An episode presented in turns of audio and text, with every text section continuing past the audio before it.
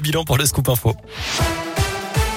Alors, côté trafic, pas de grosses perturbations à vous signaler pour l'instant sur les routes, mais avis aux voyageurs. La SNCF annonce des suppressions de trains entre Lyon et Saint-Etienne pendant les vacances de la Toussaint. Des travaux doivent être effectués entre le 25 octobre et le 5 novembre. Conséquence, les TER seront à l'arrêt entre 10h15 et 15h30 chaque jour. Des bus relais seront mis en place. À la une, la manif des commerçants de la Guillotière, feux d'artifice, raquettes, trafic, incivilité, bagarre ou violence, ils n'en peuvent plus. Ils baissent le rideau en ce moment pour dénoncer le climat d'insécurité qui règne dans ce quartier lyonnais.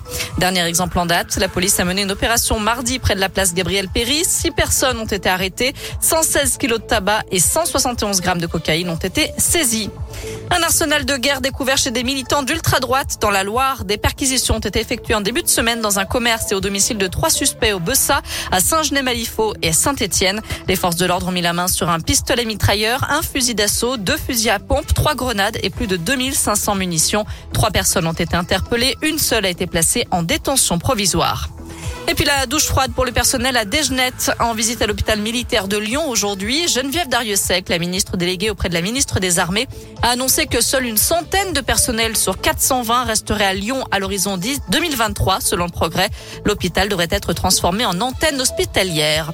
Éric Dupont-Moretti, lui, est en visite dans la région aussi. Le garde des Sceaux est attendu à Saint-Quentin-Falavie en Isère pour animer le premier débat public des États généraux de la justice. Des mesures contre les violences faites aux femmes en réponse au mauvais accueil dans les commissariats dénoncés par les victimes. Il sera désormais plus simple de porter plainte pour violence sur conjoint ou viol. Les victimes pourront être accompagnées de leur avocat. Une bonne nouvelle, le nombre de morts sur les routes de France métropolitaine le mois dernier a baissé de 15% par rapport à septembre 2019, avec 263 décès selon la sécurité routière. On ne compare pas avec 2020 puisque le Covid avait modifié les habitudes de déplacement des Français.